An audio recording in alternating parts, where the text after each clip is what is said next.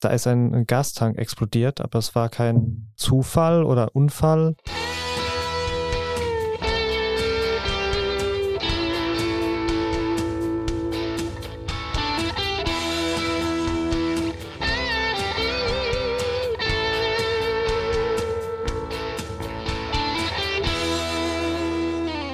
Liebe Zuhörerinnen und Zuhörer, herzlich willkommen beim Podcast Alles Böse. Mein Name ist Uwe Renners, ich bin stellvertretender Chefredakteur bei der Rheinpfalz und mir gegenüber sitzt heute der Kollege Stefan Fischer. Hallo Stefan. Hallo Uwe.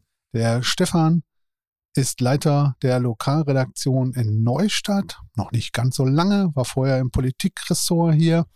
Und ähm, ja, mit dem Stefan unterhalte ich mich heute über einen Fall, der schon so gut zehn, zehn Jahre her ist. Wir schreiben den 28. September 2013 und in Harthausen gehen um 4.30 Uhr die Sirenen. Um 5.13 Uhr gibt's eine große Explosion. Was ist da passiert, Stefan? Ja, das haben sich viele Harthausener da auch gefragt. Es war ähm, wirklich eine heftige Explosion, die ähm, das Dorf erschüttert hat. Der Knall war sogar im etwa zehn Kilometer entfernten Schifferstadt noch zu hören und hat Leute geweckt. Da ist ein, ein Gastank explodiert, aber es war kein Zufall oder Unfall, sondern äh, da steckte ein Verbrechen dahinter, ein Verbrechen, das auch zu einer Katastrophe geführt hat, die tausende Menschen betroffen hat ähm, in unterschiedlichem Ausmaße, aber doch äh, mitunter sehr heftig. Und es war so, dass durch die Sirenen äh, der Feuerwehr relativ viele Harthausener um die Zeit schon wach waren und dann plötzlich gesehen haben, dass da ein Feuerball am Himmel ist, dass der, der Himmel orange-rot ist. Ein Augenzeuge hat berichtet, dass da ein fliegendes, brennendes Teil durch die Luft äh, geflogen ist und er sich gefragt hat, ob das ein Meteorit ist.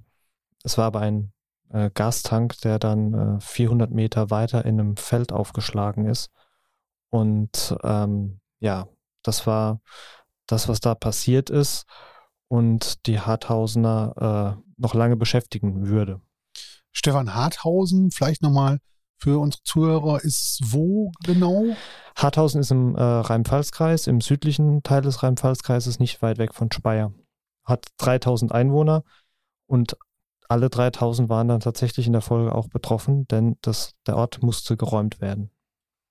Okay, also es gab einen großen Feuerball am Himmel, sagst du, und ähm, äh, die Harthausener waren wach äh, durch, den, durch die Explosion.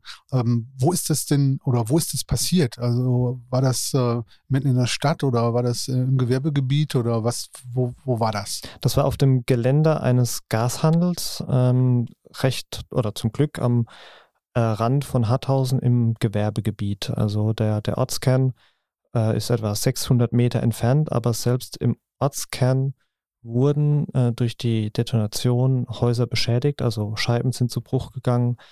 Ähm, in der unmittelbaren Umgebung äh, waren die Schäden natürlich viel heftiger. Es sind Häuser komplett zerstört worden.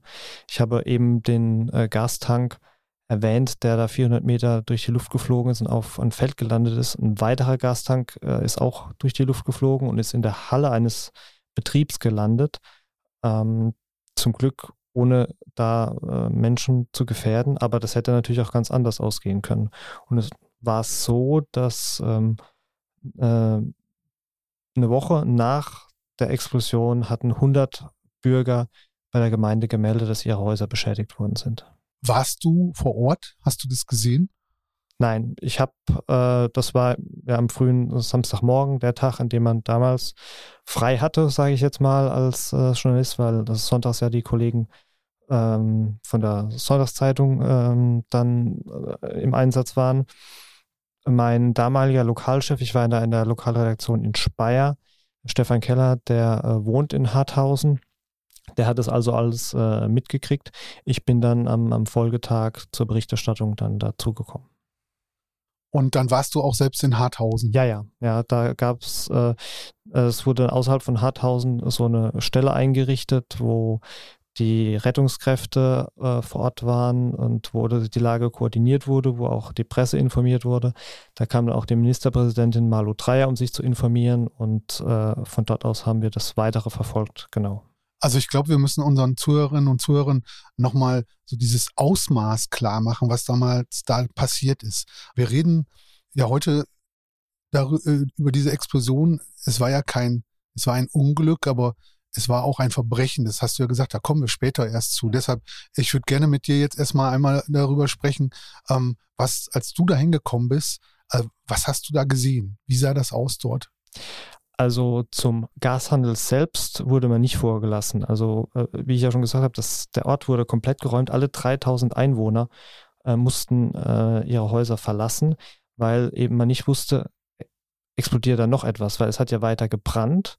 Es war auch so, dass man in diesem Tankauflieger, der durch die Luft geflogen ist, äh, Gasreste entdeckt hat, die dann kontrolliert äh, abgebrannt werden mussten. Ähm, man hat also das Ganze aus einer gewissen Entfernung gesehen. Man hat aber durchaus gemerkt, dass das eine völlig äh, ungewöhnliche Situation ist, dass die Leute enorm betroffen waren ähm, und wie gesagt, Harthausen war geräumt. Es war praktisch ein Geisterdorf, bis auf die Polizisten, die da patrouilliert sind, ähm, um Einbrüche zu verhindern. Und dann war da ja auch schon klar, da kommen wir auch gleich drauf, das Schlimmste, was da passiert ist, waren die äh, Feuerwehrleute, die verletzt wurden. Ähm, und die Bilder, die man dann danach aber vom Gashandel gesehen hat, das war apokalyptisch. Also da war kaum noch ein Stein auf dem anderen. Wir hatten am anderen Tag, also an dem Montag, ein Luftbild ähm, im, im Blatt. Und äh, ja, das ist ein einziges Trümmerfeld. Ja, also da, da liegen die, die verschiedenen Tanks, liegen wie, wie Legosteine verteilt über dem Gelände. Also das, da kann man erahnen, was für eine Wucht diese Explosion hatte. Jetzt hast du gerade kurz die Feuerwehr ähm, angesprochen. Wie viele Leute, wie viele Einsatzkräfte waren denn dort unterwegs äh, an, dem, an dem Tag? Ähm, ich kann jetzt nicht mehr genau sagen, wie viele Feuerwehrleute vor Ort waren. Verletzt wurden jedenfalls 17, davon acht schwer. Das Problem war, normalerweise sollen Feuerwehrleute beim Falle eines Gasbrandes mindestens 200 Meter Abstand halten, aber ihre Schläuche reichen nicht so weit. Das heißt, die wollten ähm, unbemannte Wasserwerfer aufstellen. Das Blöde war, das Tragische war, genau während dieses Aufstellens ist es zur Explosion gekommen und dann waren sie eben viel zu nah dran und äh, das hat dann eben zu diesen zum Teil schweren Verletzungen geführt der Feuerwehrleute. Also wir haben damals geschrieben, dass insgesamt, glaube ich, 450 Helfer da im Einsatz waren und von und, und 17 Feuerwehrleute verletzt wurden und davon acht schwer und, und es lagen sogar einige auf der Intensivstation. Genau. Also die 450 Helfer waren dann im, im Nachgang natürlich, als die Katastrophe eingetreten ist. Einige Feuerwehrleute lagen auf der Intensivstation, ähm, teilweise ein paar Wochen. Und wir haben dann einige Wochen danach auch äh, mit ein paar der Wehrleute sprechen können, die uns berichtet haben, wie sie das erlebt haben. Und das war schon, das war schon sehr dramatisch. Also der eine Feuerwehrmann, der mit seinem jüngeren Bruder dort vor Ort war ähm, und dann noch zu dem Bruder wollte, es aber nicht mehr geschafft hat, ähm, weil sie beide davon betroffen waren und, und verletzt wurden. Ähm, einer hat berichtet, dass ihn die Detonation durch die Luft katapultiert hat und er dann auf dem Boden zu liegen kam und gemerkt hat, wie die Flammen über ihn hinwegschlagen und äh, sein Ohr langsam abgetragen wird. Dann hat er sich aufgerappelt, äh, hat vor sich eine Feuersäule gesehen, hat das Gefühl gehabt, sein, sein Gesicht zerschmilzt äh, und äh, hat es dann aber geschafft, am Schlauch entlang äh, in die richtige Richtung zu rennen, nämlich in, in Sicherheit. Und die Feuerwehrleute damals mussten Gesicht mehrmals täglich äh, mit einer Fettcreme einschmieren, äh, weil die Haut so empfindlich war und sie mussten auch ein Jahr lang die direkte Sonne meiden. Es hieß zu dem Zeitpunkt, dass die meisten wohl wieder ganz gesund würden, aber später im Prozess äh, wurde dann auch gesagt, dass äh, ein Feuerwehrmann äh, berufsunfähig geworden ist durch die, durch die Verletzung. Aber sie haben Gott sei Dank alle überlebt. Ja, sie haben überlebt. Du sagtest, du hättest nachher mit den Feuerwehrleuten äh, gesprochen und was die so, so erlebt haben. Hattest du in den Jahren danach nochmal Kontakt da mit, mit jemandem, der, der dir nochmal gesagt hat, irgendwie, was das mit dem gemacht hat? Ähm, nein, das war, ähm, die Feuerwehrleute haben natürlich den Prozess dann verfolgt. Äh, wir wollten damals dann auch äh, so ein bisschen Reaktionen einhören, wie sie es erlebt haben. Aber die meisten haben dann gesagt, nee, sie wollen damit abschließen, also sie wollen das, auch das Urteil nicht kommentieren. Und ähm, ja, danach relativ bald bin ich dann auch ins Politikressort gewechselt und habe dann äh, damit nichts mehr zu tun gehabt. Also ich war in meiner Zeit in der Lokalredaktion, ähm, habe ich viel so Kriminalfälle und auch äh, solche Katastrophenunfälle, wenn was war, gemacht. Und ich kann mich an einen Fall auf äh, A31 erinnern und das werde ich nie in meinem Leben vergessen, weil hm, da habe ich gestanden und habe so gesagt, so muss es sein, wenn irgendwie Reporter im Kriegseinsatz sind. Also hört sich ein bisschen komisch an jetzt, aber das war so dieses Gefühl, weil es war einfach völlig anders alles. Ähm, ich kann mir vorstellen, dass das da in Harthausen ähnlich war. Also hast du so eine Situation als Journalist nachher, vorher schon mal erlebt? Nicht in dem Ausmaß, nein. Also das, das war wirklich ein, ein singuläres Ereignis jetzt in meiner Zeit als, als Journalist. Ähm, auch vom, vom Ausmaß her und von der Betroffenheit der Leute. Und äh, äh, nee, das war wirklich äh, beklemmend teilweise. Wie lange haben die Arbeiten dort gedauert, bis man dort wieder, sag ich mal, ja, ins Dorf konnte. Und, es war ja. dann im Laufe des Sonntags, wurde das Dorf freigegeben, also es waren dann so etwa 30 Stunden, bis die Leute wieder zurück in ihre äh, Häuser konnten. Also eine Nacht mussten sie dann äh, woanders verbringen. Das war. Und ähm, wurde mal eine Schadenssumme genannt? Es war dann äh, die Rede von mehr als 10 Millionen Euro Schaden. Ähm, die, das wurde auch im Prozess so genannt. Ja, ob das einer tatsächlich mal wirklich alles genau zusammengezählt hat, äh, weiß ich nicht, aber ich sag mal, das ist eine Mindestsumme nach, nach dem Eindruck, den ich hatte. Jetzt waren da ja auch viele, wie du gerade schon sagtest, Häuser betroffen, die mit dem Gashandel selbst gar nichts zu tun hatten. Ja. Ähm, ich habe da Bilder gesehen, dass da in der Nachbarschaft Scheiben ein, also Scheiben kaputt waren, Türen eingedrückt waren von der Druckwelle der Explosion. Ähm, haben die das ersetzt bekommen? das ist tatsächlich eine Sache, die uns als Lokalredaktion, aber auch natürlich vor allem die, die Leute, die betroffenen Leute über Monate beschäftigt hat. Weil viele, das waren vor allem viele Gewerbetreibende, die da ihren Betrieb hatten, aber natürlich oft auch ihr Wohnhaus dabei, die erstmal lange nicht wussten, ist dieses Haus zu retten? können wir das sanieren oder muss es abgerissen werden? Da mussten halt entsprechend Experten kommen, Statiker und so weiter. Und das war natürlich eine Ungewissheit, die die sehr belastet hat, auch weil es mitunter ja existenzbedrohend war. Ähm, versichert waren die Leute schon. Die Frage ist nur, was hat die Versicherung alles abgedeckt und was nicht. Und da hatten die durchaus, das haben sie auch immer wieder berichtet, ähm, ja, unterschiedliche Auffassungen. Das äh, ist nicht unbedingt so einfach, dann mit der Versicherung da äh, auf einen Stand zu kommen. Aber hinzu kam dann natürlich auch noch, äh, sag mal, die, die psychischen Belastungen. Ich war da bei einer Unternehmerfamilie, da waren die, die Senior-Chefs oder die, die Frau und die, der, der Mann ähm, bei einer Firma war es so, dass da die Eltern des jetzigen Chefs, die früher die, den Betrieb geführt haben, die haben da auch auf dem äh, Gelände gewohnt ähm, und waren dann zunächst im Hotel untergebracht, solange sie Versicherung bezahlt hat. Und dann war damit halt irgendwann Schluss. Und da haben sie in einem Wohnwagen auf dem Firmengelände gewohnt, weil immer noch nicht klar war, ob das Haus gerettet werden kann. Und dann kam die Nachricht, das Haus muss abgerissen werden. Und das hat die natürlich enorm betroffen, dass das Haus, das sie aufgebaut haben, jetzt weg musste. Und vor allem, die haben erzählt, sie hatten so einen schönen mediterranen Garten. Wenn da die, die Freunde zu Besuch waren, dann haben die gesagt, ja, ihr müsst ja gar nicht in Urlaub fahren, ihr habt es ja so toll. Und das war alles verbrannt einfach. Und ähm, bei denen, aber auch bei vielen anderen, bei denen man war, hat man gemerkt, die hatten Angst, weil die eigenen vier Wände für sie nicht mehr Sicherheit bedeutet haben. Also das war schon auch was, was die, die Leute enorm über eine enorm lange Zeit belastet hat.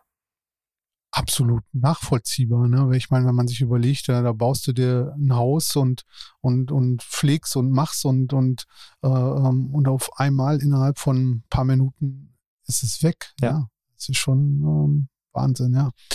Bei den Einwohnern sind da welche verletzt worden? Ähm, keine schwereren Verletzungen. Also es Äh, einer hat berichtet, das war auch eine, eine Unternehmerfamilie, die da in der Nähe gewohnt hat, dass die Detonation, die umgerissen hat, äh, uns dabei Schiffwunden gab, so in die Richtung. Ähm, sowas gab es wohl in einigen Fällen, das ist aber nie zentral erfasst worden. Also was Schlimmeres ist zumindest damals nicht bekannt geworden, ja. Und die Inhaber dieses Gashandels waren ja sogar zum Zeitpunkt des Unfalls, glaube ich, ähm, äh, auf dem Gelände. Also das ist ja Wahnsinn, dass da nicht mehr passiert ist. Richtig. Das, das war, also so schlimm das Ganze war und natürlich auch die, die Feuerwehrleute, die da stark betroffen waren, es hätte noch viel schlimmer ausgehen können. Sowohl durch die Explosion als auch durch die, durch die luftfliegenden Tanks. Ähm, da hätte es, also es war schon Glück, dass da niemand getötet wurde. Es gab anschließend eine Riesenwelle der Hilfsbereitschaft. Ja, das, das war tatsächlich enorm. Das war das, sag ich mal, wenn man so will, das Positive an der Geschichte, dass man gesehen hat, wie die Leute bereit sind zu helfen, äh, auch zu spenden. Die Feuerwehrleute haben auch berichtet, dass ihnen das sehr viel gegeben hat, dass plötzlich Leute es einfach so angesprochen haben und sich bedankt haben für ihren Dienst. Und das war damals äh, wirklich so, dass Kindergärten, Vereine, Schulen, ähm, haben alle irgendwelche Aktionen gemacht, um Spenden zu sammeln für die Feuerwehrleute. Und da waren ein paar Wochen danach, es waren schon mehr als 120.000 Euro zusammengekommen. Und also ich habe in Vorbereitung für diesen Podcast mir das noch alles mal durchgelesen und ich wusste zwar noch, dass die Spendenbereitschaft da sehr hoch war, aber ich war noch mal ja erneut beeindruckt, wie viel das da damals tatsächlich war. Man sollte vielleicht dazu sagen, das Geld wurde nicht für die medizinische Behandlung gebraucht. Da hat sich die Unfallkasse drum gekümmert und es hieß damals auch, dass sie das sehr gut und sehr unbürokratisch gemacht haben. Aber es ging da um andere Dinge. Man hat überlegt, ob man den Feuerwehrleuten dann ein Erholungswochenende finanziert, wo sie auch als Gruppe das Ganze verarbeiten können. Ähm, es soll aber auch Geld zurückgehalten werden, falls Umschulungen nötig wären und so. Ähm, Genau. Und ja, eine, eine besondere Sache war noch, es gab ein Benefizspiel, Fußballspiel der FCK Traditionsmannschaft gegen die drei Fußballclubs ähm, der damaligen Verbandsgemeinde Dudenhofen, wo Harthausen dazugehörte. Und äh, diese drei Clubs hatten noch nie eine gemeinsame Mannschaft gebildet und äh, das war der Anlass, dass die zusammen sich gefunden haben und da gegen die FCK Traditionsmannschaft gespielt haben. Haben sie denn gewonnen oder verloren? Das weiß ich nicht mehr, aber ich glaube, in dem Fall war das Ergebnis tatsächlich auch äh, nebensächlich. Ja. Okay, jetzt haben wir, sag ich mal, über die Explosion gesprochen, über die Helfer. Jetzt reden wir mal über diesen Gashandel dort. Ja. Ähm, ich glaube, ein Betrieb, der auch schon viele Jahre dort ansässig war. Aber ähm, es wurde nach der Ex Explosion, war relativ schnell, ging schnell rum das ist nicht mit rechten Dingen dazugegangen. Da ist irgendwas steckt hinter dieser Explosion. Das ist kein Zufall. Ja, das ist richtig. Also der Gashändler hat mit uns nie direkt gesprochen. Es gab mal Kontakt zum Anwalt, aber die wollten da äh, nicht in die Öffentlichkeit. Ähm, aber wir hatten da von am Tag nach der oder am Tag der Explosion selbst schon am Samstag mit Nachbarn gesprochen, die kurz ähm, auch mit dem Gashändler gesprochen haben, der berichtet hat, äh, das sei Brandstiftung gewesen, weil es hätte Drohungen in den sozialen Medien gegeben gegen ihn und seine Familie. Hinzu kam, dass relativ schnell klar war, dass da eben nicht nur ein Gaslaster äh, gebrannt hat, sondern es mehrere waren. Und wenn an mehreren Stellen Feuer plötzlich ausbricht, dann ist es klar, dass da kein technischer Defekt ist, sondern dass da Brandstiftung dahinter stecken muss. Das war äh, deshalb konnte sich jeder denken, dass es Brandstiftung war. Die Behörden haben da natürlich gesagt, sie ermitteln in alle Richtungen, prüfen alles, aber es hat sich dann ja auch später herausgestellt, dass es Brandstiftung war. Genau. Es hat ungefähr ein Jahr gedauert und im September 2014 äh, ist dann die Gerichtsverhandlung gestartet. Genau. Man sollte vielleicht noch sagen, was damals sehr, dadurch, dass es ja schnell klar war, ähm, dass es Brandstiftung ist und dass es diese Drohungen gab, war die Erwartung allgemein, dass sie schnell den Täter fassen. Und das war dann aber nicht so. Es ging dann, es ging da einige Zeit ins Land und äh, wenn ich damals im, im Speyerer Umland unterwegs war, bin ich ja immer wieder auch auf die Explosion angesprochen worden. Leute haben gefragt, ja, hat, hat man jetzt eine Spur, hat man, jemand hat schon verhaftet oder einen Verdächtigen. Ähm, und je mehr Zeit da verging, desto mehr wuchs auch die Skepsis, ob man tatsächlich jemanden finden würde, jemanden dafür haftbar machen konnte, was da passiert ist, weil das war den Leuten natürlich sehr wichtig. Und ähm, ja, da, da war die Skepsis dann mit, mit der Zeit immer größer und man hat halt gemerkt, es ist eine Sache, einen Verdächtigen zu haben, eine andere Sache, ihm die Tat aber auch nachweisen zu können. Da können wir dann später nochmal drauf kommen. Es hat dann so etwa zweieinhalb Monate gedauert. Ähm, Im Dezember wurde dann, ähm, am 11. Dezember wurde dann der Hauptverdächtige äh, verhaftet. Was war das für ein Mensch? Ähm, das war ein 40 Jahre alter Schrotthändler aus Franken, der bis März 2013 eine Beziehung zu der Tochter des Gashändlers hatte, die auch auf dem Gelände gelebt hat. Das sollte man vielleicht sagen noch.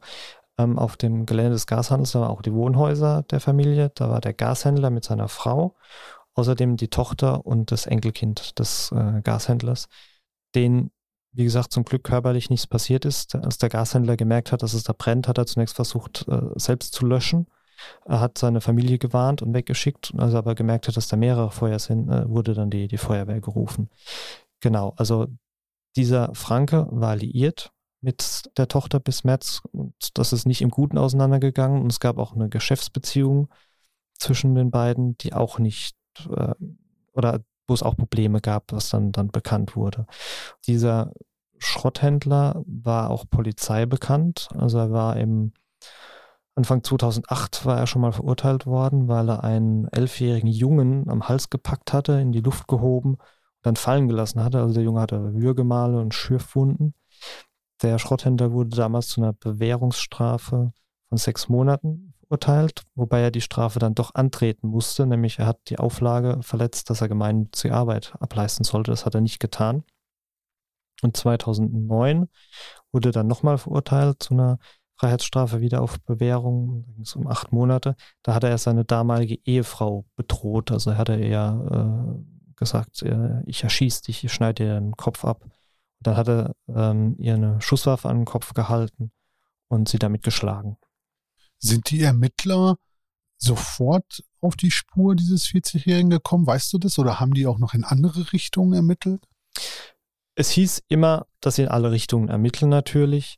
Dadurch, dass relativ schnell bekannt war, dass es diese Drohungen gab, wobei die nicht hundertprozentig ihm zuzuordnen waren oder beziehungsweise nicht hundertprozentig zu sagen war, wen er mit den Drohungen, die er auf Facebook, glaube ich, äh, gestellt hatte, gemeint hat bin ich mir sicher, dass er von Anfang an sehr stark im Fokus der Ermittler stand.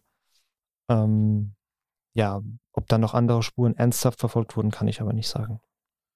Konnte man ihn denn dann zweifelsfrei führen?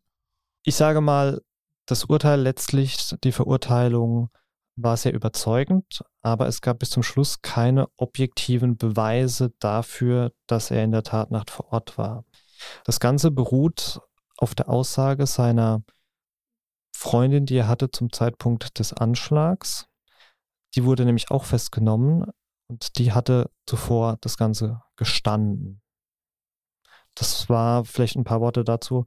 Er war 27 Jahre alt, auch aus Franken und ähm, war immer mal wieder seine Freundin gewesen, also hatten so eine On-Off-Beziehung und die war auch äh, die wurde auch festgenommen äh, wegen Beihilfe zur Brandstiftung. Also sie war auch mit vor Ort, äh, hat aber nach eigener Aussage nicht gewusst, was er da vorhat, äh, hat Schmiere gestanden. Aber da kommen wir gleich noch dazu. Ja, aber ähm, können wir ja vielleicht direkt äh, ruhig drauf kommen, weil ähm, die Frage ist ja ohne die Zeugin, wenn ich dich richtig verstanden habe, wäre es sogar schwer geworden, ihm die Tat ähm, ja, zur Last zu legen. Es wäre unmöglich gewesen. Das, das muss man sagen. Okay, also die hat gestanden bei der Polizei. Was hat die denn erzählt? Ja, also praktisch die ganze Anklage, die die Staatsanwaltschaft erhoben hat, beruhte auf der Aussage dieser 27-Jährigen. Und im Laufe des Prozesses, das kann man vorwegnehmen, hat sich auch gezeigt, dass diese Aussage im Großen und Ganzen plausibel war und äh, gepasst hat zu dem, was man sonst ermittelt hat. Ähm, in einzelne Details war es nicht ganz so stimmig, aber das große Ganze hat immer gepasst.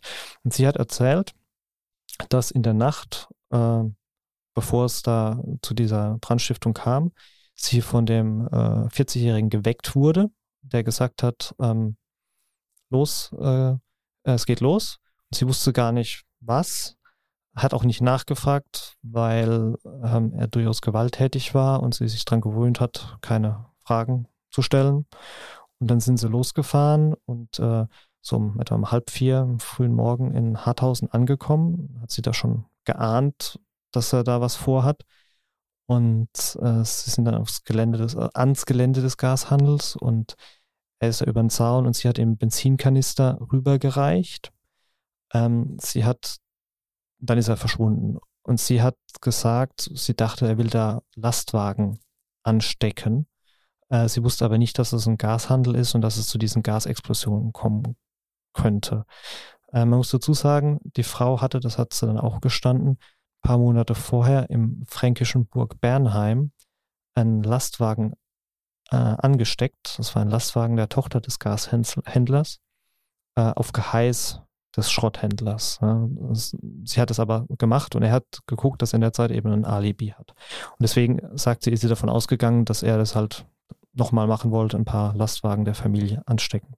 Er ist dann also auf diesem Gelände verschwunden und nach so 10, 15 Minuten wiedergekommen. Dann sind die beiden zum Auto gerannt. Er hat sich, sie musste dann fahren. Er hat sich auf die Rückbank gelegt, damit ihn da keiner vor Ort sieht. Das ist das, was sie dann erzählt hat.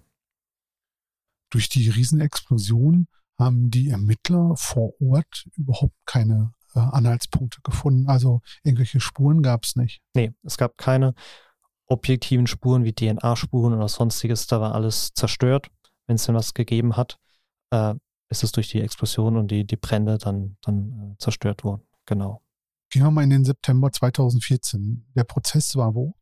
Der war am Landgericht Frankenthal.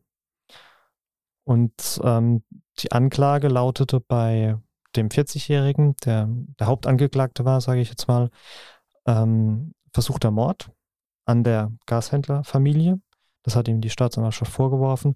Dann äh, weitere Vorwürfe herbeiführen einer Sprengstoffexplosion, Brandstiftung, klar, Anstiftung zur Brandstiftung. Da ging es um diesen Lastwagen in Burg Bernheim, den seine Freundin angezündet hat. Und äh, gefährliche Körperverletzung, das bezog sich auf die, die Wehrleute. Die 27-Jährige musste sich wegen Beihilfe zur Brandstiftung verantworten und wegen Brandstiftung eben dieses äh, Lastwagens. Du warst bei der Verhandlung selbst dabei? Ja, also ähm, gemeinsam mit meiner Kollegin Katrin Schnurrer haben wir praktisch jeden Verhandlungstag ähm, verfolgt äh, und bei den beim Auftakt und beim Urteil und bei sonstigen wichtigen waren wir auch durchaus zu zweit da, weil dann äh, die Berichterstattung dazu noch sehr umfangreich ausgefallen ist. Der 40-Jährige, was war das für eine Erscheinung? Wie hast du den wahrgenommen? Also Anders als die 27-Jährige hat der gegenüber der Polizei keine Aussage gemacht und auch in der Gerichtsverhandlung immer geschwiegen. Er war ähm, recht groß, hatte meistens einen Kapuzenpulli, mit dem er vor Gericht kam, hatte ein auffallend rotes Gesicht, ähm, gegelte Haare und hat Selbstsicherheit ausgestrahlt oder wollte das zumindest, Zuversicht. Man hat manchmal im Prozess gemerkt, wenn ihm eine Aussage eines Zeugen nicht gefallen hat oder wenn er gemerkt hat, dass es gerade schlecht für ihn läuft, dass er da angefangen hat, ähm, bisschen unruhiger zu werden und dass sein, sein Kopf dann noch röter wurde, sage ich jetzt mal. Ähm, aber er hat immer versucht, souverän zu wirken, während die 27-Jährige, da hat man von Anfang an gemerkt, die ist fertig mit sich und der Welt. Und die Anwälte des 40-Jährigen, ähm, was waren das für Typen? Also da haben wir jetzt, also in den verschiedenen Podcast-Folgen, die ich auch mit dem Kollegen Hemmelmann gemacht habe, äh, oft drüber geredet, die Anwälte sind ja zum Teil sehr unterschiedlich. Ja, da gibt es ja. ja. welche, die sehr laut sind, andere, die eher leise sind. Äh, was waren das denn? Äh, wie war denn sein Anwalt? Er hatte zwei Anwält Anwälte, einer aus München, einer aus äh, Würzburg, beide recht jung, also ich sag mal so um die 30, äh, sehr smart im Auftreten, aber jetzt nicht krawallig. Und ähm, man hatte schon den Eindruck, dass das sehr gute Anwälte sind. Also die äh, wurden schon mit Bedacht ausgewählt. Sie waren aber auch jetzt gegenüber der Presse immer auskunftsfreudig und äh, sehr professionell, sage ich jetzt mal ins, insgesamt. Ja. angenehme Erscheinung, aber ähm, ja. Hat sich denn dann das Gericht nur auf die Aussagen der 27-Jährigen berufen oder waren da auch noch viele Zeugen geladen oder wie sah das, wie sah das aus? Es wurden sehr viele Zeugen gehört. Ähm, da ging es darum, ums Motiv, denn da sich der 40-Jährige nicht geäußert hat, konnte man da nur vermuten. Es hieß dann später also von Seiten des Gerichts, Motiv sei massiver Groll gegen die Tochter des Gashändlers und die ganze Familie gewesen. Ähm, und man versuchte natürlich mit den Zeugenaussagen zu prüfen, ob die Aussage der 27-Jährigen glaubhaft ist oder nicht. Ähm, darum hat sich das Ganze gedreht. Man hat natürlich auch versucht, äh, irgendwelche äh, objektiven Beweise herbeizuschaffen oder äh, sich danach zu erkundigen, ob das möglich wäre, dann noch äh, irgendwelche Ermittlungen anzustellen. Aber äh, letztlich ging es darum, ein Gesamtbild sowohl von dem Hauptangeklagten als auch von der 27-Jährigen zu gewinnen. War das denn glaubwürdig, was die 27-Jährige gesagt hat aus deiner Sicht? Wie hast du sie da so erlebt? Ja, absolut. Also die Geschichte, sie hat auch während des Prozesses immer wieder Auskunft gegeben.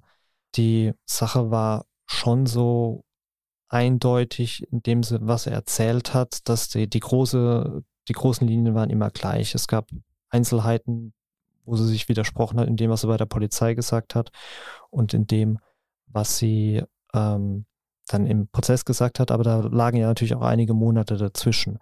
Im Zeugenstand war auch der Haftrichter, dem sie damals vorgeführt wurde, nach ihrer Festnahme. Und der hat damals auch berichtet, dass das, was sie ihm erzählt hat, ähm, in hohem Maße glaubwürdig gewesen sei und äh, in dem Maße, wie er es auch selbst selten erlebt. Und er hat sie dann äh, verglichen, das damit verglichen. Also, wenn sie ihm das vorgespielt hätte, dann hätte sie ein Schauspieltalent wie der Gustav Gründgens, der legendäre Mephisto-Darsteller von Goethes Faust. Ähm, ja, also der hat sie auch als sehr glaubwürdig eingestuft. Wobei, vielleicht sollte man da nochmal äh, drauf zu sprechen kommen, dass es ja nicht immer so war, dass sie die Wahrheit gesagt hat. Anfangs hat sie ihn ja gedeckt noch. Wie lange hat der Prozess gedauert? Der Prozess hat begonnen im Anfang September 2014 und das Urteil ist im Dezember gefallen. Also es waren einige Verhandlungstermine, aber man hat da schon geguckt, dass man zügig durchkommt. Wie hat denn, wie haben denn die Rechtsanwälte ähm, des 40-Jährigen versucht, äh, da rauszukommen aus der Nummer? Ähm, wie gesagt, war die zentrale, das zentrale Beweismittel, wenn man so will, die Aussage der 27-Jährigen. Das heißt, man hat versucht, die Aussage unglaubwürdig zu machen oder die Zeugin unglaubwürdig zu machen, die anzugreifen. Und das Zweite war, dass man ihre Rolle äh, versucht hat, größer darzustellen, als sie nach Ansicht der Staatsanwaltschaft war, indem man gesagt hat, vielleicht war sie ja auch alleine oder sie vielleicht war sie tatsächlich richtige Mittäterin. Ähm, das ist aber nicht so richtig gelungen, weil, wie gesagt, äh, das Gesamtbild auch der, der Aussagen war, dass, äh, dass die schon glaubwürdig rübergekommen ist vor, vor Gericht. Ähm, ich hatte ja eben gesagt, anfangs hat sie noch gedeckt. Das war dann eben kurz nach der, nach der Explosion. Es gab da auch eine Hausdurchsuchung und dann hat sie noch behauptet, naja, die Gashändlerfamilie war das wahrscheinlich selber oder so und hat äh, gesagt, sie, sie hätten damit gar nichts zu tun. Äh, aber dann hat sich die Schlinge offenbar so zugezogen, dass sie Angst gekriegt hat. Sie ist zu ihren Eltern und hat die gebeten, ihren Anwalt zu bezahlen. Und äh, die Eltern haben das abgelehnt, haben mit ihr gesprochen, äh, wollten, dass sie sich stellt, aber das wollte sie nicht. Und dann haben die Eltern die Polizei gerufen. Als sie dann, das hat sie dann im Prozess beschrieben, also sechs bis acht Polizisten vor ihr standen, da konnte sie nicht mehr, da hat sie dann einfach ausgepackt. Die Eltern waren dann auch im Zeugenstand und das war schon auch äh, sehr emotional, dass sie berichtet haben, dass sie dann letztlich ihr Kind ausgeliefert haben, aber sie dachten, es, es geht nicht mehr anders. Und die Mutter ist in einer Verhandlungspause zu ihrer Tochter hin und hat sie an sich gedrückt, die da mit Handschellen gefesselt stand. Und ähm, genau, aber selbst das hat dann noch nicht dazu geführt, dass der Schrotthändler direkt verhaftet werden konnte, denn er hatte sich ein Alibi besorgt. Wie war das? Naja, es gab einen anderen Schrotthändler, der ausgesagt hat, die beiden seien zur Tatzeit Schrottsammeln gewesen. Oder beziehungsweise kurz nach der Tatzeit, aber in Franken. Und dann ist ja klar, dass man nicht kurz vorher in Harthausen gewesen sein kann. Und dieser Schrotthändler, da war ein 36-Jähriger, der hat dann später dieses Alibi widerrufen. Er hat dann vor Gericht behauptet, ja, er hätte gedacht, äh, dass der andere das nie gewesen sein kann und ihm deshalb einen Gefallen tun wollte. Aber dann war es so, dass dessen äh, Mutter und Freundin ihn gedrängt haben, die Wahrheit zu sagen und irgendwann hat er dann eben doch das widerrufen, dass er mit dem Schrott sammeln war. Also ein Karlauer kann mir jetzt nicht unterdrücken. Also er hat Schrott gelabert, ja. Genau. Ja. okay. Ähm, waren viele Harthausener in der, in der Gerichtsverhandlung? Ähm, anfangs ja. Es hat er mit der Zeit ein bisschen nachgelassen. Allerdings haben wir auch gemerkt, dass unsere Berichterstattung, die wie gesagt praktisch von jedem Verhandlungstag äh, lief, sehr intensiv äh, verfolgt wurde. Also äh, auch wenn wir eine andere Sache da äh, in der Region unterwegs waren, sind wir immer wieder darauf angesprochen worden, was denn heute in der Zeitung stand dazu. Ähm, das hat man schon gemerkt. Das, das haben die Harthausener verfolgt, weil das natürlich auch sowas war, äh, dass sie damit abschließen konnten. Wenn der Täter gefasst ist und dann verurteilt, dann ist dieses Kapitel für sie geschlossen oder für viele zumindest, ja. Jetzt hattest du gerade am Anfang gesagt, die Staatsanwaltschaft hat, ihn wegen versuchten Mordes, äh, ähm, äh, des versuchten Mordes beschuldigt. Ähm, was ist denn rausgekommen am Ende? Für ein Urteil? Vielleicht sollten wir kurz vorher äh, noch auf das Verhältnis der äh, 27-Jährigen zum Schrotthändler äh, zu sprechen kommen, weil das ist ähm, sehr aussagekräftig. Ja, sehr gerne. Ähm, es ist so gewesen, ich habe ja schon gesagt, dass sie nicht nachgefragt hat, ähm, als es da nachts losging, weil er sie geschlagen hatte. Und die Beziehung der beiden war etwas, wo man heute sagen würde, eine toxische Beziehung. Eine Gutachterin hat äh, da vor Gericht zu Protokoll gegeben. Von ihrer Seite aus wäre es eine Liebe gewesen mit ausgeprägt selbstzerstörerischen Anteilen und sie sei ihm abhängig gewesen, fast im Sinne von Hörigkeit. Und ähm, also es gab da immer wieder Schläge, das haben auch Zeugen bestätigt vor, vor Gericht. Und sie war auch von ihm schwanger und er hat ihr aber gedroht, das Baby aus dem Bauch zu treten und dann hat sie eine Abtreibung vornehmen lassen. Ähm, es wurde dann auch äh, eine Szene geschildert, die nach der Brandstiftung war, wo sie Streit hatten, wo er dann ähm, erst einen Besenstiel auf sie geworfen hat und dann hat er sie an den Haaren gepackt, zu Boden gezogen, über den Boden geschleift äh, und dann mehrfach mit einer Gewindestange auf sie eingeschlagen und äh, ihr äh, in die Nase gebissen, also muss vollkommen durchgedreht sein. Und ähm, trotzdem, und das war auch so ein Punkt, den dann die Verteidiger des 40-Jährigen angeführt haben, hat sie nach ihrer Festnahme, als sie schon in Untersuchungshaft war, äh, ihm noch einen Brief geschrieben, in dem sie geschrieben hat, äh, sie liebt ihn noch und sie weiß jetzt, dass sie gegen ihn aufgehetzt wurde. Und das war auch so ein Punkt, wo die Verteidiger des Hauptangeklagten versucht haben, sie unglaubwürdig darzustellen. Und der Richter wollte natürlich auch wissen, erst hat sie ihn belastet und jetzt sagt sie plötzlich, äh, sie liebt ihn und äh, wollte sie alles nicht. Hat sie gesagt, dass sie da eben noch äh, psychisch abhängig von ihm gewesen sei. Und ähm, da hat sich auch viel im Prozess drum gedreht, ob das tatsächlich diese Beziehung so war, weil man da auch klären wollte, ähm, hat sie vielleicht nicht doch eine größere Rolle gespielt? Wäre sie dazu fähig gewesen oder war, hat sie einfach das gemacht, was er ihr gesagt hat? Gut, aber das wäre ja, sag ich mal, eigentlich relativ einfach gewesen, wenn der An Hauptangeklagte selbst gesprochen hätte. Das genau. hat er ja nicht getan. Das also hat er nicht getan. Er hätte, äh, also er hätte ja was dafür tun können, sag ich mal, um sie viel mehr zu belasten, wenn er geredet hätte, oder? Ah, das ist natürlich auch äh, immer riskant. Wenn, wenn du dann redest und dich in Widersprüche verwickelst, dann schadest du dir natürlich selber. Er hat sich ja schon dadurch geschadet, dass er sich ein falsches Alibi verschafft hat. Das ist natürlich äh, auch verdächtig. Ja. Und ähm, ich glaube, wenn wir jetzt mal einfach davon ausgehen, dass es so war, wie die 27-Jährige es berichtet hat, dass also der 40-Jährige der äh, Hauptschuldige war, der Haupttäter, ähm, dann ergibt es schon Sinn, ähm, nicht zu sagen, weil zu sprechen und das dann widerlegt zu bekommen, dann hat man natürlich die eigene Position geschwächt.